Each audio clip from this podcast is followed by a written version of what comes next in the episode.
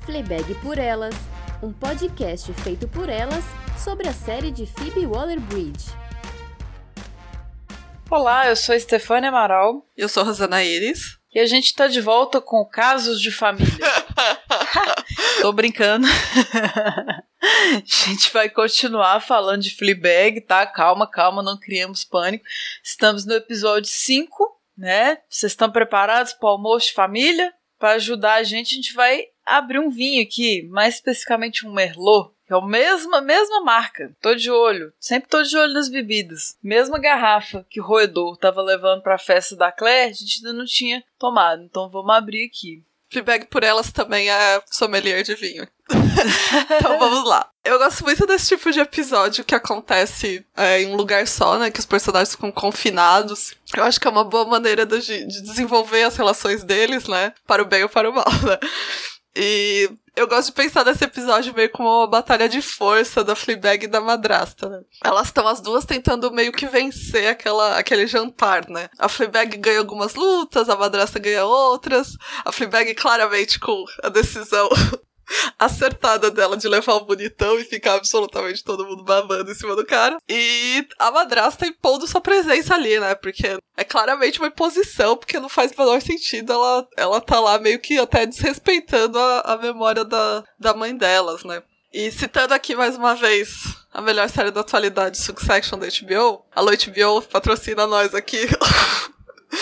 É, eles têm mais um episódio também que acontece esse confinamento dos personagens, que é uma maneira que eles usam pra desenvolver os personagens também, né? Porque visto que também é uma família no centro da história. E no caso do season finale da segunda temporada, desses Not for Tears, ele se passa todo no iate e vai acontecer uma votação. Então a gente fica vendo essa, essa contraposição do o que as pessoas estão decidindo, o que elas estão falando em público, que seria meio nas salas, na parte das reuniões, e o que elas estão falando no privado, né? Que elas estão falando entre si nos quartos, nos corredores, e conspirando contra o outro, né? Aqui eu acho que rola um pouco disso também. Primeiro a, a, a Claire e a Fleabag, né, que mostra mais essa conexão das duas, elas antes de entrar na casa, elas quando a, o pai e a madrasta não estão perto. E eu gosto como isso também tem um tom um pouco infantil, né? Aquela coisa do a gente se unir contra os pais e tal. E acho que funciona muito bem isso aqui no episódio para desenvolver tanto a relação delas, né, como a crise que vai durar o, o jantar todo, né? E falando do figurino também, que a gente já já falou um pouco, mas eu queria destacar aqui o da protagonista. E eu gosto muito como as roupas que ela usa refletem muito quem ela é, né? A Fleabag. Ela é aquela uma mulher de negócios, prática, sem muito dinheiro, e isso tá ilustrado pelas roupas também, né? Elas parecem ser, tipo, aquele tipo de calça, blusa, vestido que você encontra meio que em qualquer loja de departamento. Não, não que ela não tenha o estilo dela, né? Porque ela tem o estilo. A gente vê a blusinha branca por baixo do casaco preto, a blusa litrada, o uso de tênis, sapatilha, o batom vermelho. A gente vê esses, esses elementos repetindo, né? Mas ela tá sempre arrumada de uma forma que uma mulher comum na posição dela estaria, né? Não alguém particularmente com grana ou com interesse por moda. Porque ela não é essa pessoa, né? E, se não me engano, também ela não usa salto por toda a série, com exceção, acho que, de um episódio. E o que também reflete a necessidade dela de conforto, né? E porque ela tá sempre correndo, gente. Não tem um episódio que essa mulher não tá correndo. run, run, fuck run. É, e, e, roupas, né? Assim como cabelo, né? Tá, tá sempre presente mesmo, não tem como, né? Tem um momento que ela tá ali na cozinha com o pai, que ele fala: Você tem roupa o suficiente? Ela, não, a gente nunca tem roupa o suficiente. E é verdade. Isso que você falou do confinamento, né? Muita coisa vem à tona quando a gente tá confinados no ambiente, a quarentena que o diga. Então, bom exemplo isso daí. E nesse, nesse jantar, não, jantar ainda não, jantar está chegando, mas agora ainda é um almoço de família. Até esse momento aqui no programa a gente ainda não tinha falado da madrasta. Mas ela vai reinar absoluta aqui, então é importante a gente dar mais detalhes. Esse papel que foi escrito para Olivia Colman, que foi lá em pessoa assistir a apresentação da Phoebe na peça da Fleabag, né, e disse para ela qualquer coisa que você me chamar, eu estou dentro. Aí Phoebe falou: "Opa, vou escrever um papel para essa mulher aqui agora para seriado". e desenvolveu a madrasta, que parecia assim, nem parecia, né? Ela citava que o, que o pai dela tava ficando com a madrinha. A gente chama de madrasta, mas é godmother, né? É o tempo todo a, a madrinha. A gente que vilaniza aqui falando madrasta, porque é. Ela virou as duas coisas, né? Era uma madrinha e virou uma madrasta, mas enfim. Mas a madrasta foi apresentada no piloto pintando um autorretrato escuro. Primeira cena rapidinho que a gente tem ele dela, quando tem o roubo da estátua. No nível da Claire, ela tá procurando um vinho melhor, porque ela acha ruim o que ofereceram pra ela. Então, assim, pessoa snob, né? Metida, rica. E tem aquela discussão delas na cozinha, né? Tipo, ah, tadinha de você, tão solitária. E aí a Fleabag lacra na resposta dela, né? Não tem que estar tá sozinho para se sentir solitário. Papai sempre me ensinou isso. Então, esses foram os momentos até agora. Mas nesse episódio a gente vai ter um combo de momentos dessa madrasta sendo bitch. Né, já tá ali com aquelas unhas vermelhas, né? Sangue no, no, no olho, sangue no dedo, a vida pulsante ali, bem vilanesca. E fica mesmo visível essa disputa que você comentou, né? Entre ela e as irmãs, por esse amor do pai, essa memória da mãe que ela não respeita, né? Ela nem a flor que a Claire traz pra mãe, ela deixa a flor de fora. Ela não consegue conter a empolgação dela ali com, ah, champanhe, e vamos brindar e tudo, e morrendo de ciúmes, né? Quando fala da, da Margaret, ela já, ah, meu ex também era assim, então assim, uma, uma mulher complicada de lidar realmente, né? E, e, nesse flerte que ela fica também com o bonitão, né? Tipo, ah, você é bonito, você é bonito demais pra ela, né? Leia-se assim. Então, realmente é uma rivalidade cruel aqui, né? nesse, que fica bem evidente nesse, nesse episódio. Eu queria fazer um parênteses aqui de uma fala do episódio para mostrar esse lado da, esses lados da Vadassa, né? A Fleabag começa o episódio falando que como é bom ser tocada e ela tá num consultório do médico ali, né? Do oncologista, né? Que, que é um pouco esquisito, né, gente? Pra dizer no mínimo, né? E e daí no final do, do almoço ali, né, a madraça diz: todo mundo só quer ser amado e ser tocado, né? E a gente vê como isso afeta a Fleabag, né? Como ela fica meio puta, né? O quanto a madraça tá certa e como ela compreende, de certa forma, compreende ela, né? Compreende todo ser humano, na verdade, né? Todo mundo só quer ser amado e ser tocado mesmo, madraça. Eu concordo plenamente com essa fala. Ah, escorpião falando, gente, olha. observa. Então, nessa fala, é, eu tinha uma tendência a achar ela muito assim generalista, né? Porque ela fala, ah, todas as mulheres querem X. E às vezes não é bem assim, né? Às vezes tem gente que prefere a solidão, mas assim, eu concordo em parte, porque eu acho que é uma, é uma busca natural do ser humano mesmo. Ela tá, tá certa de falar que, que afeta é importante, vamos dizer assim, que o toque é importante, né? Acho que o que me incomoda é a generalização e que essa cena parte para um gatilho, né? Da, da Bu chorando. Né, que, que foi um, um, contato físico ali que acabou trazendo muita coisa ruim, mas a gente ainda vai chegar lá. E, e, tem vários, a série brinca com isso o tempo todo, né? Nesses. Não, não são contrastes, né? Os personagens antagonistas são constantemente aproximados nas semelhanças dele, dele, entre eles. Porque, além disso, que você ressaltou muito bem, das, do toque, né? Ah, como é bom ser tocado e todo mundo quer ser tocado. Tem um momento que a madrasta tá falando dessa exhibition, que vai acontecer ainda. E ela conta que ela tirou fotos dela nua tem vários anos que ela vem fazendo isso. E a Fleabag, por quê? Como se. As if. como se ela não tirasse um monte de nudes, né? O tempo todo. Então, assim, é outra daquelas coisas que a gente vê observado aqui, as conexões que ela tem com o Martin também, né? Inadequada sexualmente. Então ela também tira os nudes dela, sabe? Tá, tá todo mundo direito, tá correto. A gente quer saber como é que o corpo da gente tá mudando, quer exibir isso. Então, assim, não. Acho que quem fica mais desconfortável, na verdade, com essa exhibition é o pai e a Claire, né? Estão visivelmente constrangidos ali. Claire regala aquele olhão do tuco da grande família ali. é hilário. E ah, e no momento do, do mastologista, né, do, do médico, também é outro desnudamento da personagem que não mostra, né? Ela é cortada assim, então a gente não vê que ela tá de fato nua, né? A, a Phoebe tem essa resistência em mostrar o corpo mesmo nu, porque ela estava cansada de ver isso em todos os, os, lugares e tal, mas é um desnudamento, né? Não deixa de ser. O médico corta todo o barato dela, toda empolgação, fala, não, pode colocar suas roupas de volta, né? Uhum. E outro momento de conexão que ela tem com, com o pai, eles estão lá na cozinha e, e, a gente descobre que na Inglaterra também tem a regra dos 5 segundos, olha só. É mundial, né? Isso, gente, é mundial. Cai comida ali. Deve ser universal, não é possível, né? Cai ali, opa, 5 segundos, ninguém viu. E aí o pai aquela contraposição entre o que a pessoa fala e o que a pessoa faz, né? Em Crashing também a gente vê muito isso. É nojenta essa regra, mas joga o canapé na boca. Então eles têm aquele momento, aquela tradição familiar ali e tal, que é bem bonitinho. E esse pai, né, que é, não pode ajudar, tá todo mundo muito apertado, mas tem uma foto lá da casa que eles estão comprando na França. Então vai casar, né? Tem essa almofada original lá, que deve ser caríssima. Então estamos de olho. Estamos de olho em como você não pode ajudar sua filha, mas tá fazendo isso tudo aí. E, e é um pai que não, não, tem reação, assim, a muita coisa, né? Parece que não sei que, como que essa mulher enfeitiçou ele, mas típico pai do, dos contos de fada mesmo, que a madraça tá lá sambando na cara da menina, tá, tá literalmente um tapa nela. E ele só assusta, assim, mas não fala nada, não faz nada para defender, né? Então é, é bem impressionante, assim, como que ele tá assumindo o lado dele nessa oposição. Ele é um, um, cara que não, não tá sabendo lidar com os sentimentos dele, que gagueja quando vai falar, né? Vocês são meus filhos, né? E quando, quando ele ensaia falar alguma coisa, ela interrompe ele. Então é essa, essa família truncada, difícil, como todas, né? Toda família é difícil mesmo, gente. Só a base de muito vinho. É, e falando da família, né, eu queria falar um pouco da Claire nesse episódio. E ela é claramente capricorniana, né, gente? Vamos combinar. A Claire é capricorniana e a Fleabag é escorpiana, por isso essa dificuldade dessa relação, né, gente? Pessoas muito diferentes e tal. Mas enfim, divago aqui, né?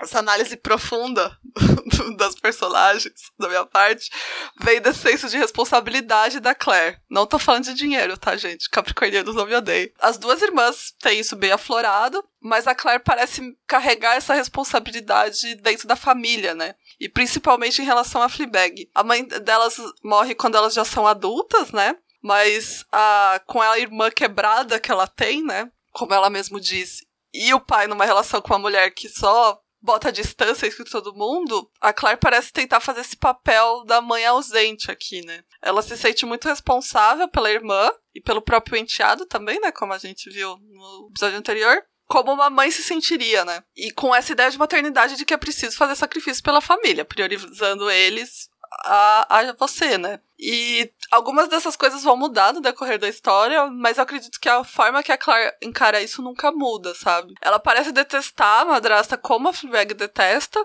isso não fica tão claro pra gente, porque elas, claro, são pessoas diferentes, se expressam de maneiras diferentes, mas a, a, a Claire segue indo nos eventos, nos jantares, mesmo que odiando, né, essas, essa, essa relação mas ela não responde à madrasta, não, não, não cria atrito, nada, porque ela parece acreditar que isso é o que é preciso ali para manter aquela família meio funcionando, minimamente funcionando, né?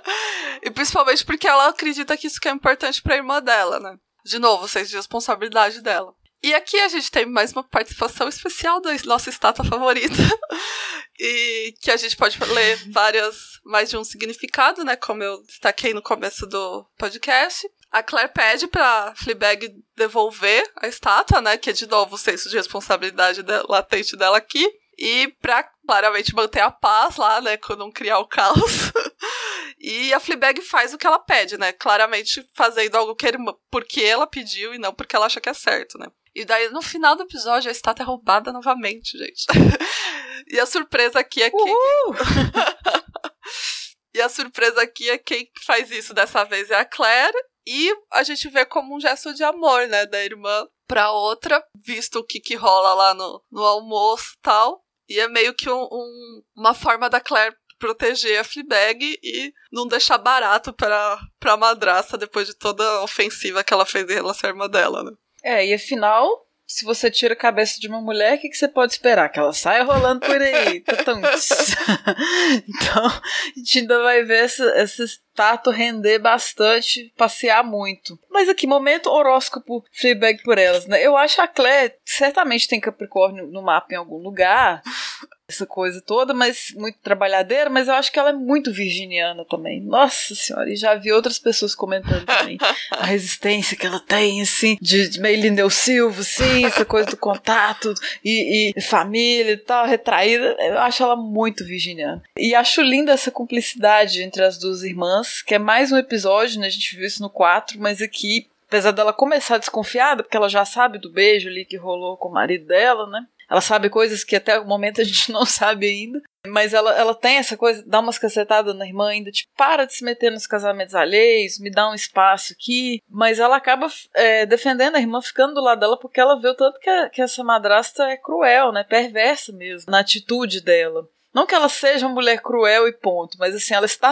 fazendo coisas que prejudicam as duas ali, não é só nem Fleabag, né? É, ela expõe as duas de forma desagradável, então acaba que ela rouba e é maravilhoso quando ela pega essa É a coisa mais legal que ela fez realmente e isso possibilita aquele abraço lindo que eu fico chorando, que eu falo, ai que amor, as duas estão conseguindo abraçar, porque é muito difícil romper essa, essas camadas. E para mim também essa coisa da estátua, como se as duas estivessem nessa resistência, assim, de não deixar a madrasta tomar um lugar da mãe, né? Não, não, não pegar o que era dela. A gente vai entendendo melhor isso daí, spoiler.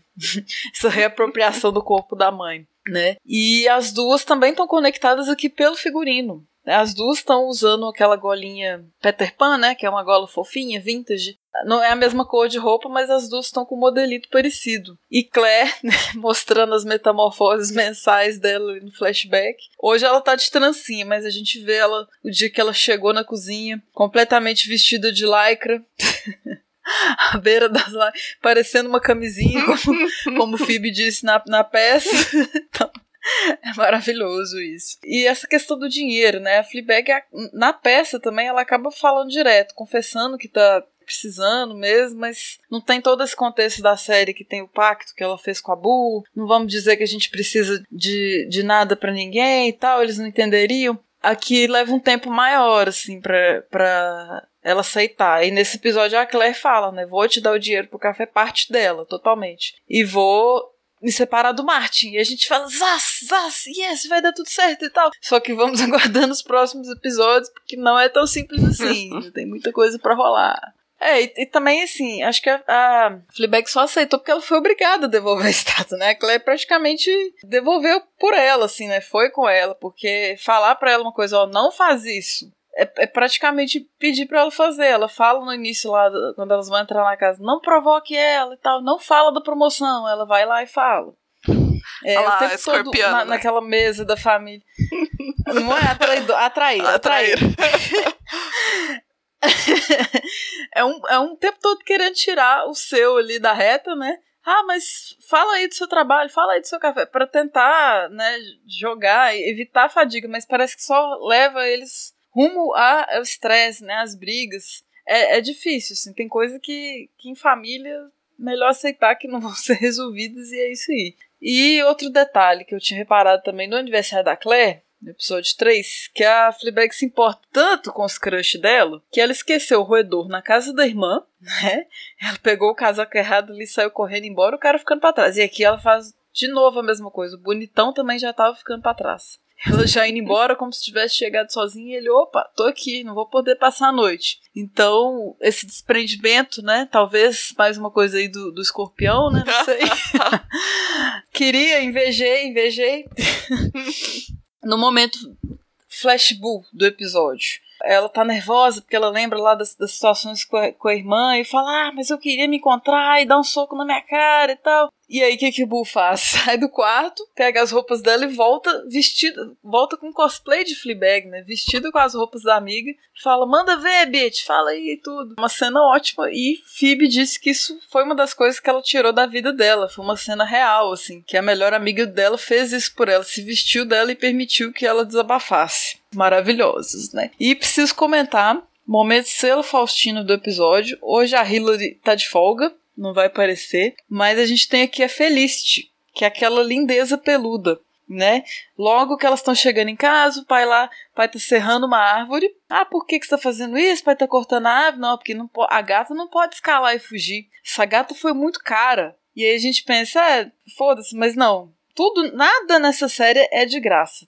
tudo é importante aqui. Então, Fleabag já fez nota mental, né, de como poderia usar essa gata aí. E é mais uma das vinganças dela, né? Porque ela deixa a gata fugir. Só que eu fico, eu fico meio dividido, porque eu fico preocupada com essa gatinha, né, na rua. Acho que gato ainda se vira melhor que cachorro. Então ela tem uma chance ali de. Ela é muito bonita, ela vai arrumar uma casa melhor, longe dessa família tóxica. É porque, assim, por ela ser, por a madrasta ter falado que ela é cara, né? É como se ela fosse um, um bibelô, assim, né? Não um ser. Então eu acabei gostando muito dessa, dessa libertação da bichinha. Fleabag vê Felicity, a gata, pular uma cerca e andar na rua, livre. Uma nova rainha de Londres. E por hoje é só, gente. Você tem alguma percepção diferente ou algo sobre a série que quer compartilhar com a gente? Mande feedbacks no nosso e-mail, contato arroba feito por elas, ou no nosso site, feitoporelas.com.br. Os links que a gente cita aqui, os filmes, referências, estão sempre disponíveis na postagem. O Fleabag por Elas é um podcast feito por elas. No próximo programa a gente vai falar sobre o sexto e último episódio da primeira temporada. Tá acabando! Como passa rápido, meu Deus. Meu Deus tá Parece que foi ontem. Ai, que triste. Não é? Já, já estou com saudades. Pessoal, por favor, vamos seguir o Feito por Elas nas redes sociais. No Twitter, no Instagram, no Facebook e no Letterboxd. Avalie a gente no iTunes ou no aplicativo que você usa. A gente também tá, além do site do feed, no Spotify, no Deezer, no YouTube. Valeu pela audiência e pela paciência, gente. Até mais. Beijo. Valeu, gente. Tchau, tchau. Pesquisa, pauta e roteiro, Stefania Amaral e Rosana Iris. Produção, edição, arte da capa e dublagem, Isabel Wittmann. Locução da vinheta, Débora Garcia.